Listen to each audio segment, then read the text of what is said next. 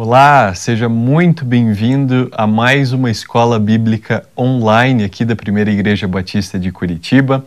Meu nome é Daniel Schmidt, eu sou obreiro do movimento discipular aqui da nossa igreja e você acompanha o programa Discipulado na Bíblia, um programa onde nós buscamos conversar um pouquinho com você sobre como nós podemos nos tornar discípulos melhores de Jesus, como nós podemos nos tornar discípulos melhores uns dos outros no discipulado que acontece tanto no ambiente da igreja quanto no ambiente do Espírito Santo, discipulando a gente todos os dias.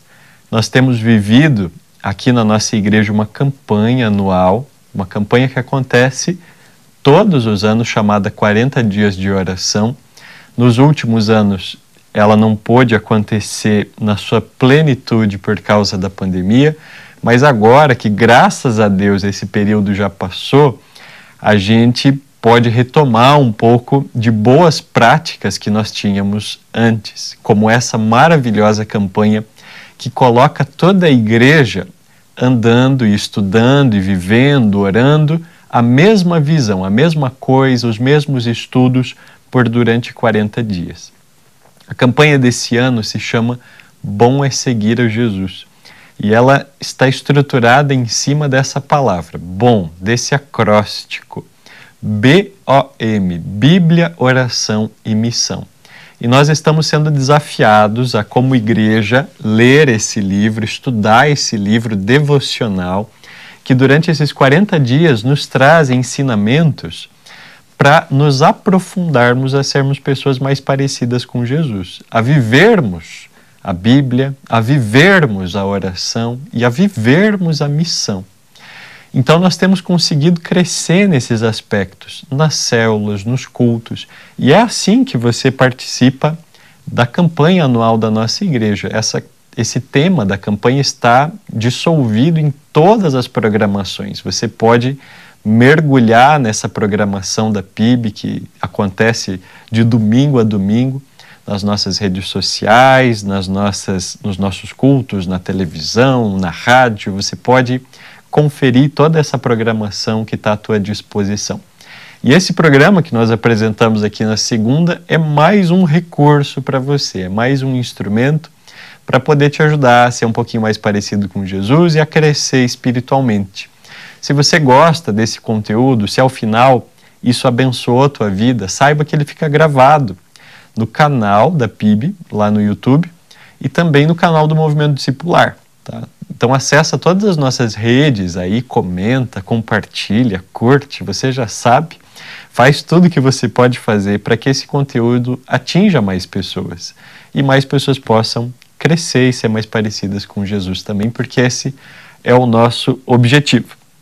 E hoje eu queria falar com você sobre a segunda semana da nossa campanha, que já passou, né? A segunda semana da nossa campanha. A primeira semana, o Elcio, na aula passada, na segunda-feira passada, veio trazer para nós a semana que fala sobre bom é, é viver com Jesus. Bom é viver com Jesus.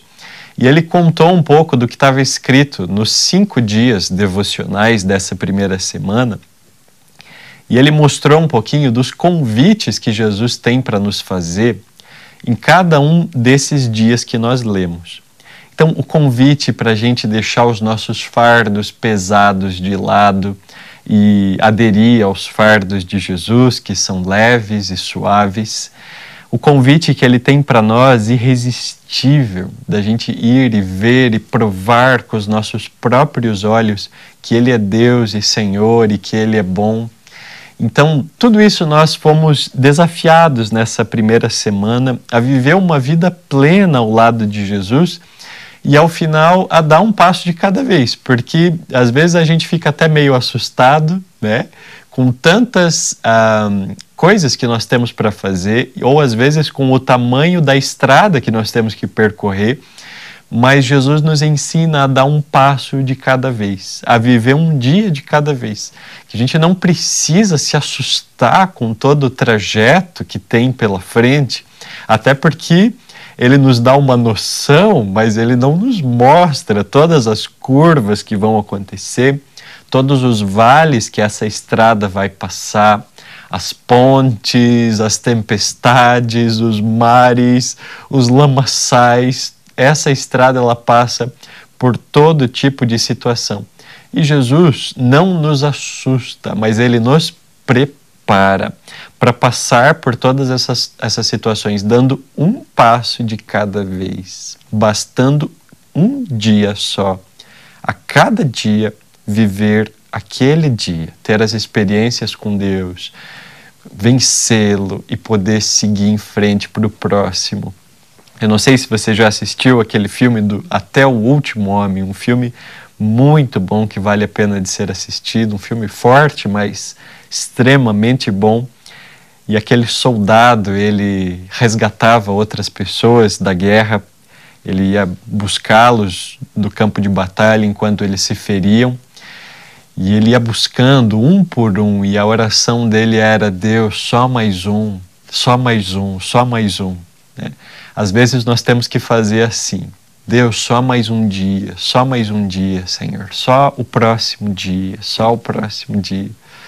E a gente vai vencendo um por um. Se a gente se preocupa em vencer a vida ou todos os dias, a gente vai ficar ah, talvez chateado, né? Com a magnitude das dificuldades que estão por vir. Mas quando os nossos olhos estão focados em Jesus e no poder dele e na suficiência dele para vencer um dia de cada vez, a gente pode descansar. Existe poder em confiar em Jesus e crer na sua soberania nas nossas vidas. Hoje eu quero conversar com você sobre bom é viver em oração.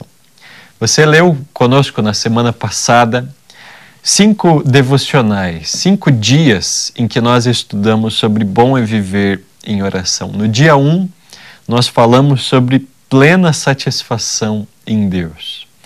No dia 2, nós falamos sobre fechar a porta e abrir o coração. No dia 3, o porquê que nós não oramos.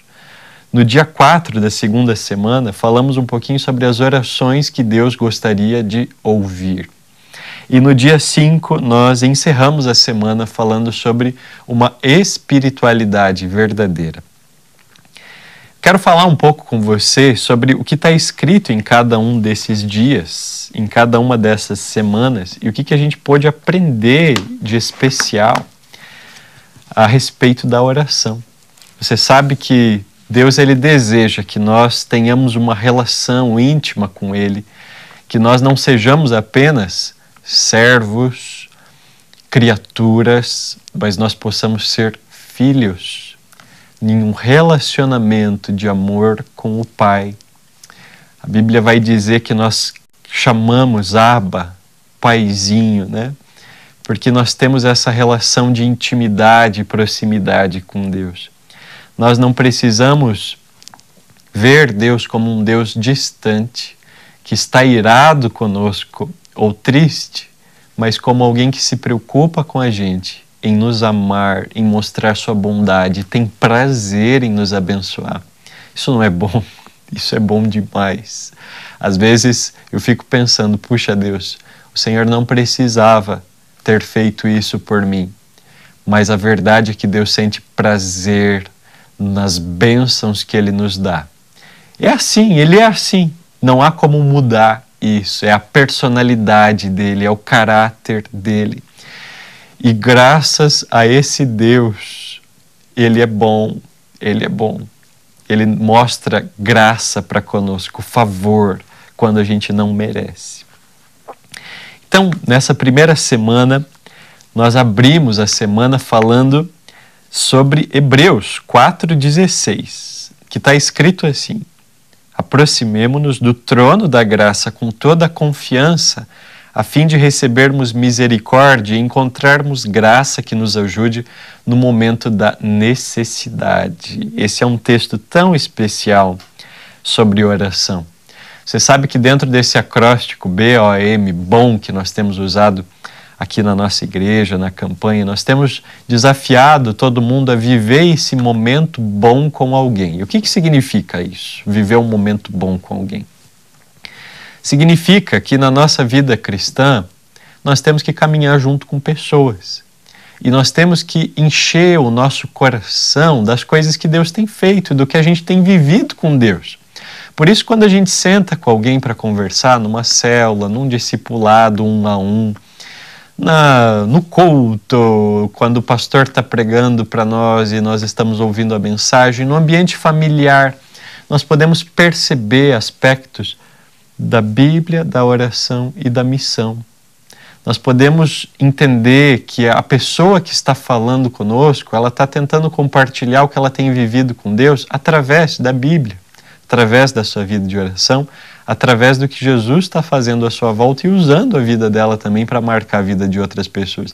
Viver um momento bom com alguém significa ajudar alguém a crescer espiritualmente, contando do que você tem vivido com Deus. É tão simples e espontâneo.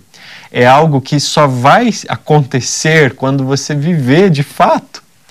E eu vou dizer uma coisa para você: isso não é uma programação, isso não é uma tarefa, porque quem faz, quem vive né, uma rotina de leitura bíblica, uma rotina de oração, quem se permite se transbordar e ser usado por, por Deus na vida de outras pessoas, a pessoa que vive o bom, ela constantemente está falando dele para outras pessoas também.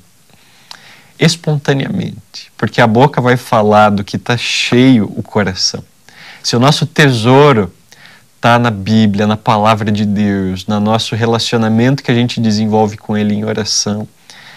E a paixão pelas pessoas que estão à nossa volta, que Jesus tinha e tem, é, nós não vamos conseguir conter a vida que nós recebemos de Jesus apenas para nós, mas ela vai transbordar no rosto, no olhar, nas palavras, nas mãos, no coração, na mente e nós vamos conseguir espelhar Jesus em tudo aquilo que nós fazemos. Então, esse é um momento bom. Por isso, é uma semana inteira dedicada à oração. É uma semana inteira dedicada que você possa desenvolver o seu relacionamento com Deus e caminhar mais perto dele, mais profundamente, se relacionando com ele. E nesse primeiro dia, nós lemos aqui o título do dia que falava sobre plena satisfação em Deus. E daí nós trouxemos aqui para você a história do rei Davi.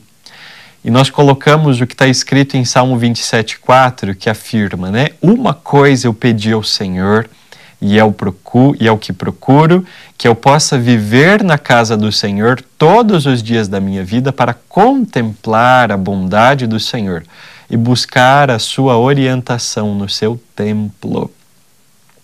Sabe, Davi ele foi chamado um homem segundo o coração de Deus. O que, que isso significa? Significa que só tinha uma coisa pulsando dentro dele. Não significa que ele era alguém perfeito. Ser um homem segundo o coração de Deus não significa que ele era perfeito. Eu oro, Deus, me faça ser alguém segundo o teu coração como Davi era. Às vezes, talvez, quando a gente faz essa oração, nós temos a expectativa que a gente pare de pecar. Ou que você pare de, de, de ser tentado ou de sentir algumas coisas ruins.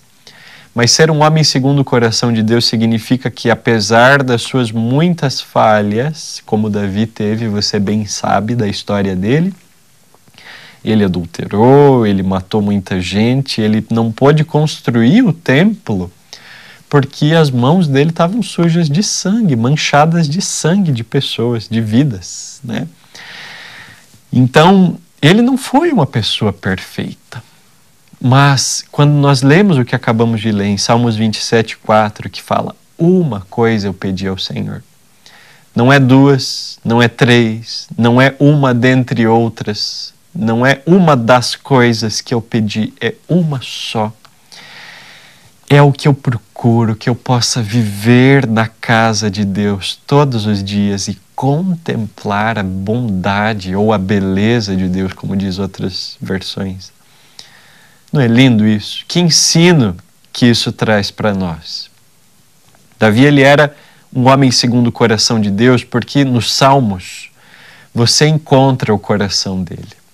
Alguém que anseia pela presença de Deus. Ele vai dizer nos Salmos: O meu coração é seco como a terra, e ele precisa de ti, que ele, da, da água, da chuva.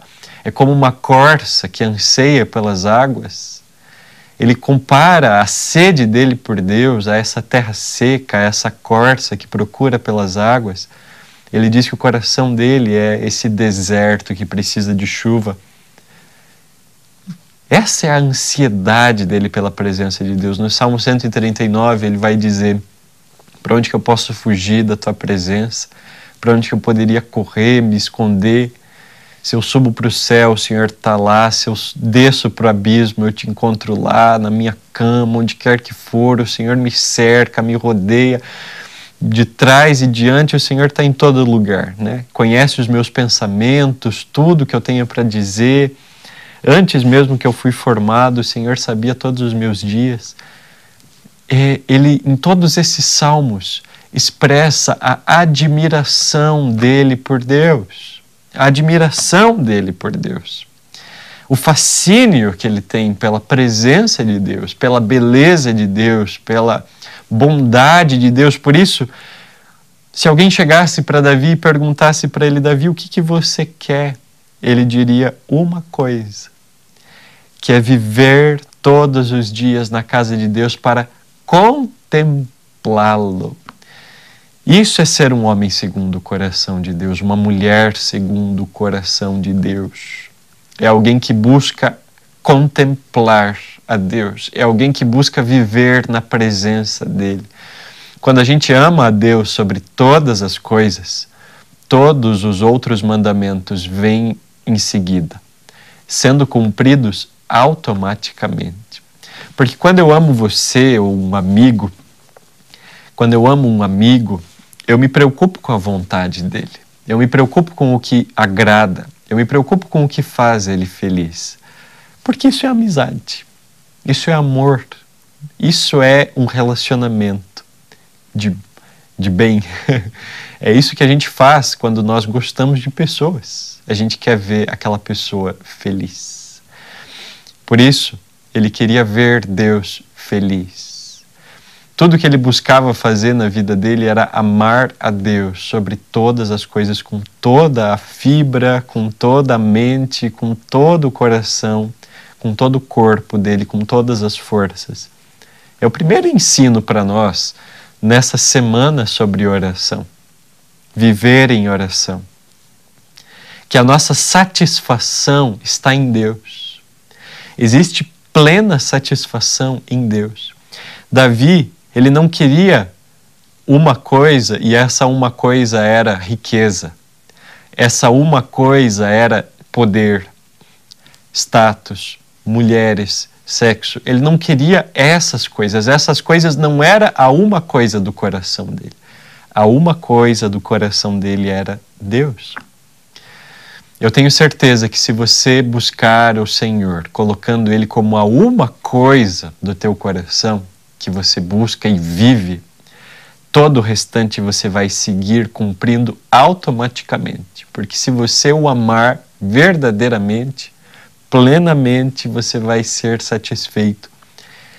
E você vai se preocupar em fazer Deus feliz por causa do teu amor por Ele e não porque você tem que viver uma série de regras e isso nos remete à última lição dessa semana, onde nós falamos sobre uma espiritualidade verdadeira. Que não adianta nada a gente seguir regras e não amar a Deus. Né? Então foi sobre isso que nós falamos na primeira semana, na, no primeiro dia da segunda semana. Algo que fica evidente para nós é que Deus ele deseja a nossa adoração mas ele também deseja o nosso amor. Ele deseja que nós façamos a nossa adoração em amor, em vontade de fazê-la, né? por causa de amá-lo. E a Bíblia vai nos ensinar que nós amamos a Deus porque ele nos amou primeiro. E a maior demonstração do amor de Deus por nós vai ser o sacrifício de Jesus na cruz. Mas Deus está buscando essa adoração de nós. Deus está buscando a glória que ele merece. E quando nós damos para Deus a glória que ele merece, ele nos devolve a satisfação que nós precisamos, o prazer que nós buscamos. Por isso, você e eu, todos nós que somos seres humanos, nós vivemos buscando satisfação e prazer. E às vezes, muitas vezes, o nosso coração inclinado pelo pecado está sempre buscando essa satisfação em coisas que são passageiras, em coisas que são desse mundo.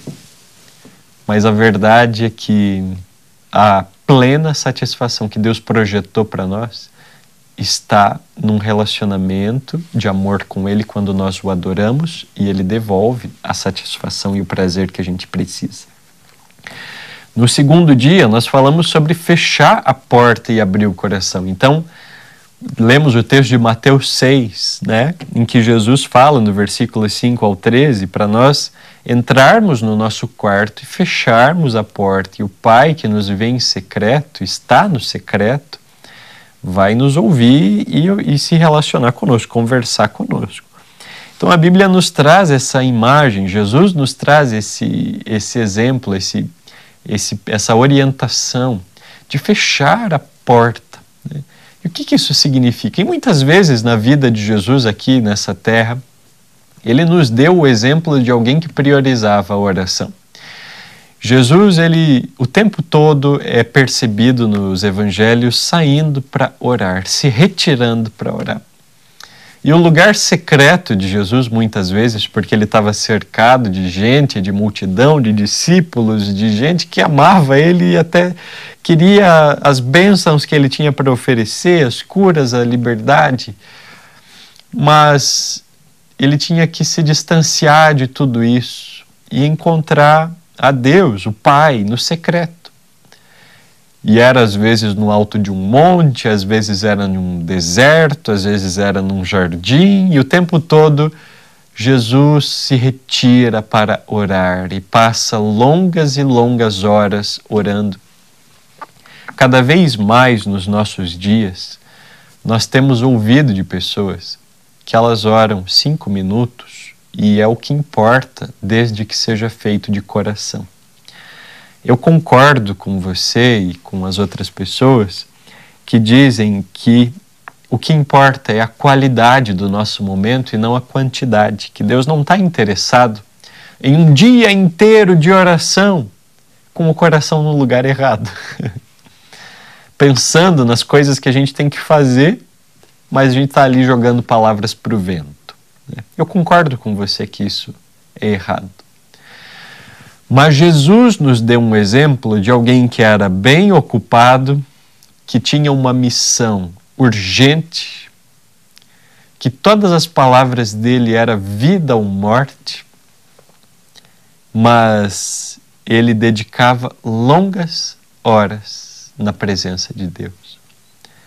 Sabe, eu quero dizer para você que se você ora só no ônibus, só cinco minutos antes de sair de casa, ou antes de dormir, ou antes de comer.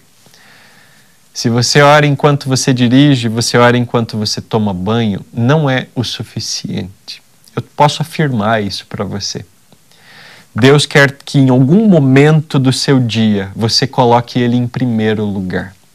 Eu não gosto, eu não sei você, mas eu não gosto quando eu estou conversando com alguém e essa pessoa está fazendo outra coisa. Você gosta disso?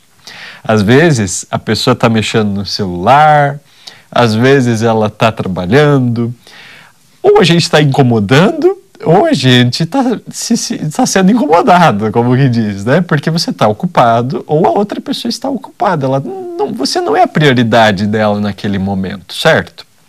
É isso que acontece. Mas agora, quando alguém para, olha nos teus olhos e deixa todas as coisas de lado e diz: Eu reservei esse momento para você e para nós conversarmos, puxa vida, como a gente se sente amado, como é um relacionamento de valor, precioso, um relacionamento de qualidade. É isso que nós temos que ter com Deus. Nós temos que, em algum momento do nosso dia, colocá-lo em primeiro lugar. E Jesus não apenas colocava Deus em primeiro lugar, o Pai, como ele dedicava longas horas colocando o Pai em primeiro lugar. Às vezes, você tem colocado Deus em primeiro lugar na sua vida em cinco minutos do seu dia. Mas fica agora um próximo convite para você, um próximo exemplo que Jesus deu, de passar um pouco mais de tempo nessa presença e de investir um pouco mais de tempo nesse lugar secreto, onde ninguém sabe que você é crente, que você é cristão, que você segue a Jesus, que você gosta de Jesus, é nesse lugar onde você prova que você realmente ama Deus. Porque ali você vai sentir todo tipo de distração, de vontade de sair dali, porque a porta está fechada, não precisa provar nada para ninguém, não precisa orar de um jeito bonito para impressionar alguém, não tem ninguém ali para ver você, é só você e Deus. É só você e Deus. E é por isso que o lugar secreto, ele fala tanto comigo e com você. Porque ele traz esse valor da essência. Quando a gente se faz vulnerável na presença de Deus e entra nesse lugar e abaixa as nossas armas e fala: Senhor, eu tento viver o tempo todo com máscaras, com, mar, com armas erguidas fingindo ser quem eu não sou, fingindo estar feliz quando eu não estou, fingindo que eu não estou passando por lutas que eu estou. E é nesse lugar em que você se rende e encontra Deus e Ele encontra você. É nesse lugar que tudo acontece, que a transformação real acontece. Por isso, nesse segundo dia, você foi incentivado a reservar um lugar e um horário na tua agenda para que você possa priorizar a Deus e viver com Ele aquilo que Ele projetou e aquilo que Ele deseja viver com você. Imagina que Deus, no decorrer do dia, Ele tem uma expectativa sobre mim e sobre você. Ele tem uma expectativa. Ele tem um desejo diário de ter uma conversa comigo e com você. E às vezes a gente ignora isso. Às vezes a gente diz para isso ficar para lá, porque tem coisas mais urgentes para serem feitas. E nós começamos a negociar o nosso tempo com Deus, na presença de Deus, e a gente começa a perder esse momento. E é um momento precioso aos pés de Jesus, quando a gente devia estar reconhecendo o valor dele. Se lembra daquela mulher que tinha um perfume muito caro e derramou seu perfume aos pés de Jesus? Judas fala para ela assim, para eles, ela e os discípulos, enfim, para todos que estavam ali por perto. Que desperdício! Né? O dinheiro desse perfume caro poderia ter sido dado aos pobres. Jesus repreende ele e diz que ela reconhecia que ela estava ali diante da presença de Deus, né? Valor que ela estava dando ali para Jesus, que ela estava certa pelo que ela fez. Isso nos ensina tanto e nos ensina que no dia nós valorizamos o nosso tempo. E o tempo poderia ser investido em tantas coisas que poderiam dar mais dinheiro ou ajudar mais pessoas coisas boas. Talvez o tempo realmente poderia ser usado para obras e cumprir com coisas que Deus nos mandou fazer. E Jesus, numa palavra muito linda para nós, ele está dizendo, sabe, mais do que ajudar os pobres, mais do que cumprir com as coisas que eu pedi para vocês fazerem, mais do que serem servos eu quero que vocês valorizem a minha presença, eu quero poder estar com vocês, eu quero poder amar vocês, conversar com vocês. Quero que vocês derramem o valor de vocês, as riquezas, aos meus pés. Dediquem a mim, consagrem a mim essas coisas, e eu me alegro disso. Foi o que Jesus retratou nesse momento com aquela mulher. Ela deu o que ela tinha de melhor, o mais caro, o mais precioso. Na visão de alguns, até crentes, aquilo era um absurdo. Poderia ter sido gasto melhor. Na visão dela, tudo que ela queria era amar e estar com Jesus, era valorizar a presença de Jesus na frente dela. Isso não é especial. Significa que eu e você na nossa vida temos a presença de Jesus conosco, no nosso coração, quando a gente está em casa, e a gente tem que valorizar essa presença. Derramar aos pés dele o nosso tempo, as nossas riquezas, a nossa rotina, o melhor lugar, o melhor horário. Eu digo para você, tem um horário da nossa rotina que a gente é mais produtivo. Você tem esse horário? Às vezes é à noite, alguns é de madrugada, alguns é de manhã cedo. Normalmente ninguém é depois do almoço, não é mesmo? Normalmente depois do almoço vem um sono que só Jesus na causa. Mas nós temos esses horários que nós temos de maior eficiência. Que tal esses horários você dedicar a Deus? O melhor do seu dia. Eu tenho certeza que não vai ser um perfume derramado em vão.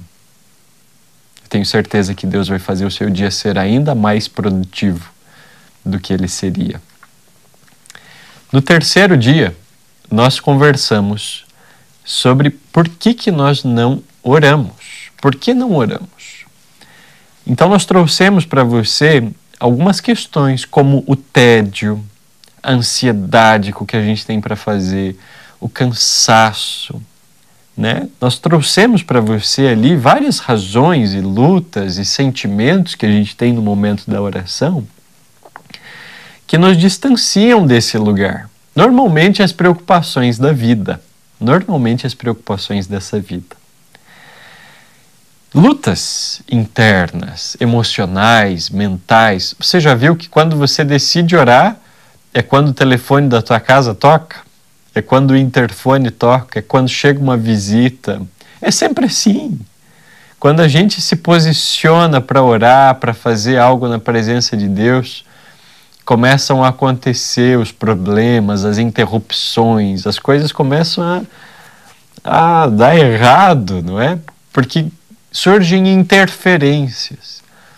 O inimigo não deseja que eu e você tenhamos um bom relacionamento com Deus que a gente dedique esse tempo precioso na presença de Deus. Satanás não tem prazer nisso. O inimigo de Deus, ele está interessado que eu e você tenhamos uma vida distante dele. Que a gente seja bem-sucedido, cheio de riquezas, feliz, muito feliz, alegre, sem doença, é isso que o diabo quer.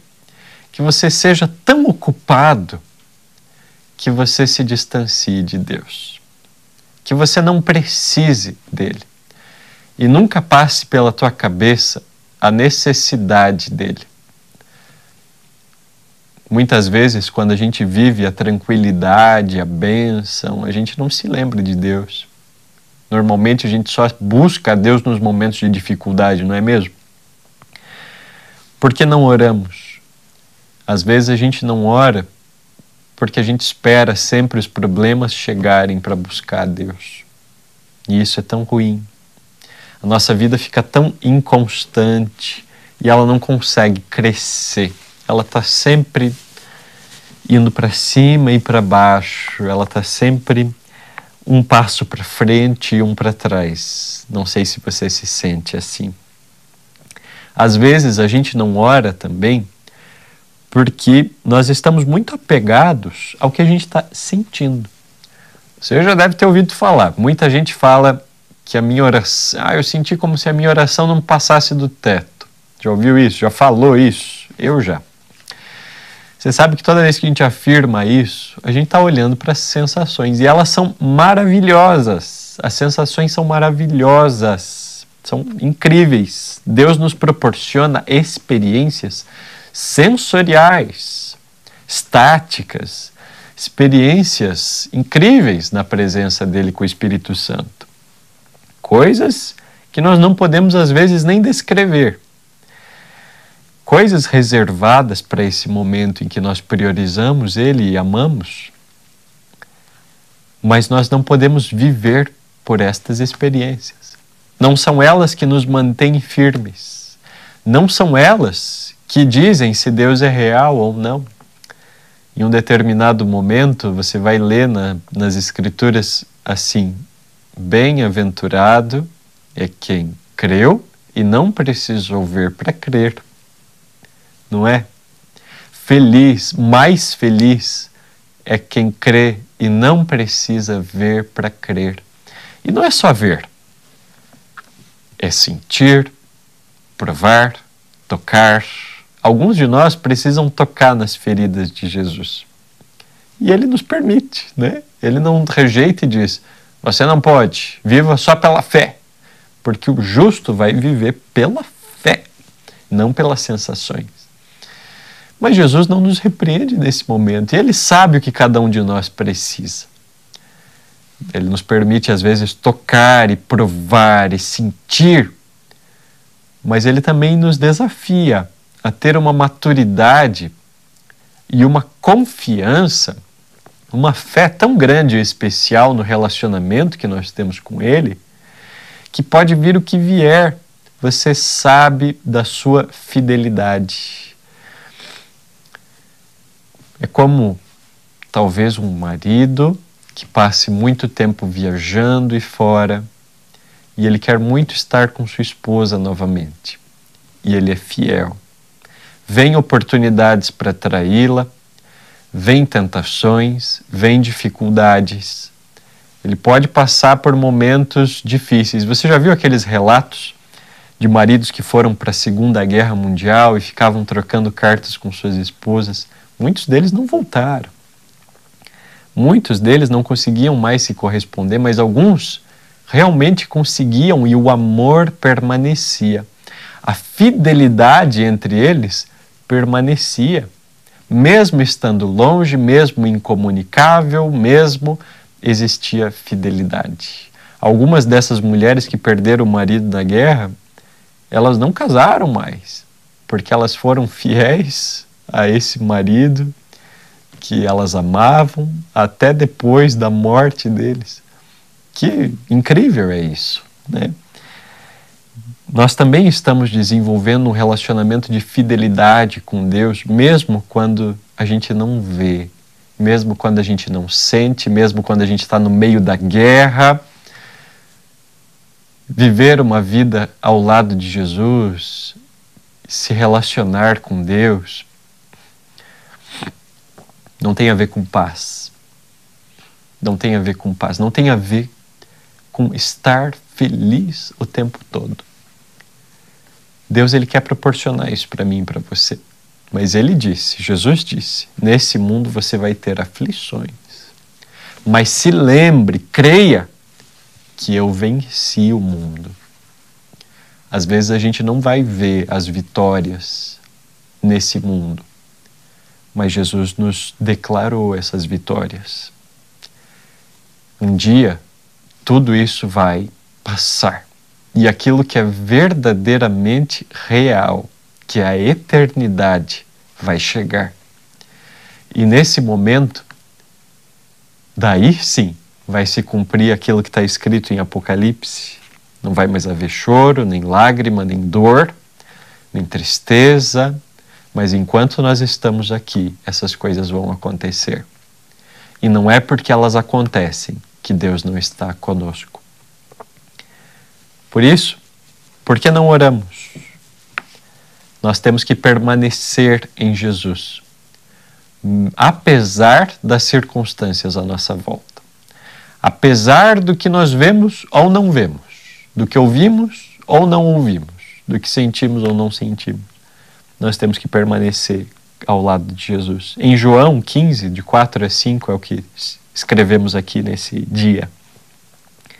diz assim: Permaneçam em mim e eu permanecerei em vocês. Nenhum ramo pode dar fruto por si só, se não permanecer na videira.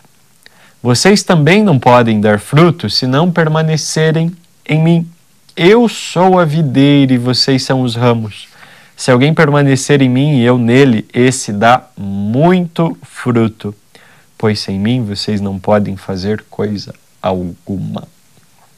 Que texto especial, não é mesmo? No dia 4, você leu sobre as orações que Deus gostaria de ouvir. Eu não sei se você já chegou a adquirir, ou leu, ou pegou emprestado de alguém, o livro Oração, Orações que Deus Gostaria de Ouvir, do pastor Pascoal. Esse livro é tão especial. Aline Barros leu esse livro e compôs uma música linda que nós conhecemos até, eh, nós conhecemos é, em, em, larga escala, né? Todo mundo conhece a música. Sonda-me, quebranta-me, transforma-me, enche-me e usa-me.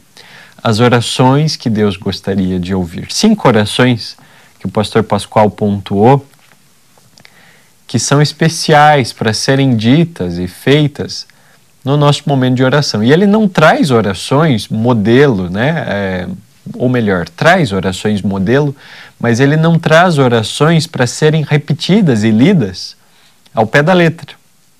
Ele traz exemplos de orações e ele discorre sobre esses assuntos, esses temas de cada uma dessas cinco orações, para que você possa entender e praticar e produzir orações espontâneas com base nos exemplos e nas meditações que você leu nesse livrinho bem fininho pequenininho que nos ensina a praticar esses cinco tipos de orações. Então, num primeiro momento, nós, nós lemos essa oração que se chama Sonda-me. Me sonda, Deus. É. Nós pedimos para que Deus venha conhecer as nossas intenções. Vem em mim, Senhor, se existe algum caminho mau e me dirige pelo caminho eterno. Encontra em mim, Senhor, as coisas que estão erradas e me coloca né, no caminho da vida. Né? Então, isso é pedir para ser sondado por Deus. É pedir para que o Espírito Santo vasculhe o nosso interior e encontre dentro de nós as coisas que estão fora do tom. É como uma orquestra. Né? É como se a gente pedisse: Deus encontra quem que está tocando nessa orquestra fora do tom. E o nosso interior é essa orquestra. E a gente sabe pelo barulho que tem alguma coisa errada. Tem alguém que está tocando fora do tom dentro de nós. E o Espírito Santo pode ir lá e dizer: Daniel, é aqui. É aqui que está fora do tom. E daí eu posso me dedicar em cima daquilo que Deus mostrou para mim, que estava fora do equilíbrio e fora da harmonia, e aquilo pode ser ajustado, pode ser consertado. E ele ajuda, ele não apenas sonda e traz à tona, como ele também quebranta e transforma.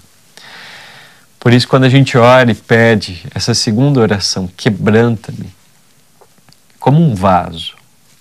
É um vaso que, às vezes, por estar estragado, quebrado, uh, ou desgastado, desbotado, ele tinha uma pintura linda nele, mas já perdeu. Ele, às vezes, precisa ser quebrado e refeito. Ele precisa ser moldado novamente eu e você podemos ser moldados novamente. Você sabe que o ouro, ele às vezes tem umas impurezas quando ele é colhido da natureza. Quando ele é minerado, o ouro bruto, ele vem cheio ainda de outras pedrinhas e ele é um ouro que está cheio ali de outros minérios. Mas quando ele é colocado no fogo, numa alta temperatura, ele derrete e alguns daqueles, daqueles outros minérios desaparecem até que resta apenas o ouro. E aquele ouro que tem uma capacidade um pouco maior de resistir, ele permanece ali e ele se, ele se torna purificado, purificado. Então, quando é criada uma barra de ouro, ele é um ouro 24 quilates, ele é um ouro maciço, puro, de alto valor. Deus está procurando em nós as coisas que estão às vezes brutas, que precisam ser trabalhadas, e elas vão receber fogo. E dói esse processo. Esse processo dói de purificação, de ter aquilo que faz parte do bruto queimado, derretido, até que só sobre o ouro. E esse ouro vai esfriar e vai se tornar puro, mas é um processo longo e doloroso. É doloroso, é alta temperatura. Né? Quando Michelangelo esculpia as estátuas maravilhosas que ele fazia, ele enxergava uma pedra bruta de mármore, um bloco quadrado gigante, mas ele já via alguém, um personagem dentro desse bloco. E ele ia removendo aquela casca até que só ficasse aquilo que ele já visualizava, aquela estátua. Ele ia tirando aquela, aquele excesso até que só sobrasse a essência daquela pedra que era aquilo que ele tinha projetado sobre ela. Deus ele pode nos esculpir também. Ele pode ir removendo de nós aquilo que são excessos e que nos distanciam da imagem dele que ele fez para nós. Nós também devemos orar: transforma-me, Deus, transforma-me. Então, mostra em mim as coisas que te desagradam, sonda-me. Mostra em mim as coisas que eu tenho acertado também. Os motivos dentro de mim que existem de exaltação, para que o Senhor me mostre aquilo que eu tenho feito certo. Então, aquilo que eu tenho feito de errado, para mudar, e aquilo que eu tenho feito certo, para manter. E ou, ou, ou aumentar, desenvolver ainda mais.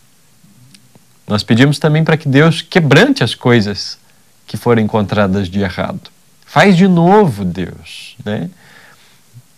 Me molda, Senhor, passa por esse, me faz passar por esse processo de santificação, esse processo doloroso muitas vezes, mas que traz purificação, que me leva a ser a essência do projeto que o Senhor tem para mim. E me transforma, me transforma nesse ouro maciço, me transforma nessa estátua que o Senhor visualizou, me transforma nesse vaso novo Deus, você que é o oleiro, Ele que sabe o projeto. Né? Deus pode nos transformar. E quanto mais tempo a gente passa na presença dEle, Ele vai impregnando em nós. O poder dele vai impregnando. Pedir para que Deus nos transforme significa que nós precisamos de um poder que nós não temos. Poder significa capacidade para fazer. Você consegue mudar maus hábitos? É tão difícil, não é? Mudar maus hábitos. Às vezes a gente tem um hábito ruim de falar, de fazer algo, e a gente precisa mudar. Só que isso faz tão parte de nós. Às vezes você é alguém explosivo, precisa de ajuda, mas não consegue, não tem poder para mudar, falta poder, capacidade. Mas Deus é onipotente, ele tem todo o poder, ele é todo poderoso, ele tem capacidade para todas as coisas. Quando nós oramos para que Deus nos transforme, nós nos colocamos na presença poderosa dele, a presença dele tem poder para mudar qualquer coisa em nós. Não existe nada em você que você precise olhar e falar assim, mas eu sou assim. Isso não vai mudar. Esse é quem eu sou. Isso não dá para mudar. Eu sou alguém explosivo, eu sou alguém irado. Não pode mexer comigo que eu fico uma fera. Eu sou alguém que tem inveja, eu não posso olhar para uma para uma vida bem-sucedida que eu fico com inveja, fico com ciúme. Eu sou assim. Em nome de Jesus, você não é assim. Deus tem todo o poder para transformar você, todo o poder. Ele é o Todo-Poderoso que tem capacidade para mudar todas as coisas e fazê-las novas. Você precisa crer nisso e viver isso. Ele tem isso reservado para você. Nós também ouvimos sobre a oração enche-me. Então, como se nós fôssemos um vaso, nós pedimos a Deus para que Ele nos preencha agora com o Espírito dele. A Bíblia vai dizer: não se embriaguem com o vinho, mas se encham com o Espírito Santo, não se encham com as coisas desse mundo, não queiram satisfazer os desejos de vocês, as vontades da carne, mas se encham de vontade de satisfazer e de, uh, e de satisfação no Espírito, no Espírito, das coisas de Deus, se encham do Espírito Santo. Deus nos enche do Senhor, leva mais de nós embora e traz mais da tua presença. João Batista, em João 3,30, ele fala que é necessário que Jesus crescesse e ele diminuísse, porque Jesus estava ficando famoso e estava batizando muita gente, e ele também batizava. Mas o ministério dele começou a diminuir. E os discípulos começaram a seguir Jesus. E ele foi indagado: e aí, você vai perder todo mundo por causa desse outro que está pregando? Ele falou: é necessário que ele cresça e que eu diminua. Eu me alegro com o sucesso dele. Eu me alegro que ele tem se tornado mais famoso. É isso que ele fala. Então nós precisamos ser cheios. É necessário que nós diminuamos e que Deus cresça em nós. A última oração que nós aprendemos era: usa-me. Aquilo que nós recebemos, aquilo que nós vivemos lendo a Bíblia, orando, o relacionamento que nós temos com Deus, ele não fica preso em nós. Ele não fica restrito às quatro paredes do nosso quarto secreto. Ele não fica dentro do nosso coração. Ele tem que transbordar. B-O-M, bom, missão, missão. Aquilo que nós vivemos tem que sair para fora de nós. Tem que contagiar as pessoas à nossa volta. E nós somos chamados por Deus a marcar a vida de pessoas. Por isso nós oramos. Deus, usa-me Usa-me para marcar a vida de outras pessoas. Jesus deu o exemplo para nós de um servo, de alguém que era usado para deixar marcas de amor, de poder de Deus na vida das pessoas. E Deus quer nos usar para a mesma razão. Na última semana, no último dia da segunda semana, no dia 5, nós lemos sobre a espiritualidade verdadeira. E você ouviu, assim como nós falávamos no começo, que era mais importante ser aprovado por Deus do que fazer mil coisas para Deus. Às vezes, o nosso objetivo está em ser, servir, mas a gente está se esquecendo do nosso coração. Os nossos lábios falam de Deus, mas o nosso coração está longe dele. Era isso que eu queria falar hoje para você aqui nessa escola bíblica. Nós temos lido esse livro, participado dessa campanha, e você tem sido desafiado a ser e seguir e viver com Jesus, seguir a Jesus. Nós queremos dizer para você que isso é bom, que vale a pena e que isso transborda na vida das outras pessoas. Se relacione com Deus, lendo a Bíblia, orando, marcando a vida das pessoas que estão à sua volta. Quero orar com você agora, enquanto a gente encerra essa, esse nosso encontro. Deus, muito obrigado, Senhor, por mais um dia aqui na tua presença. Eu quero pedir para que o Senhor encha cada um da, dos meus irmãos que estão nos assistindo, faça com que eles sejam transbordantes no teu espírito, Pai, que eles consigam desenvolver uma vida de oração poderosa que eles sejam cheios, Pai, cheios do Teu Espírito. Mostra para nós o que a gente tem feito de errado, quebranta o nosso coração. Nos transforma, nos enche com o Teu Espírito e nos usa, Pai. Nos ajuda a ter esse relacionamento e a sermos pessoas segundo o Teu coração. Essa é a nossa oração. Intervém em cada situação que cada um tem vivido, no nome de Jesus, Pai. Amém. Obrigado por ter participado conosco. Você acompanha aqui todos os dias, todas as segundas-feiras a nossa classe do movimento discipular. Fica por dentro de todos esses dias da campanha. Um abraço, que Deus te abençoe e até mais.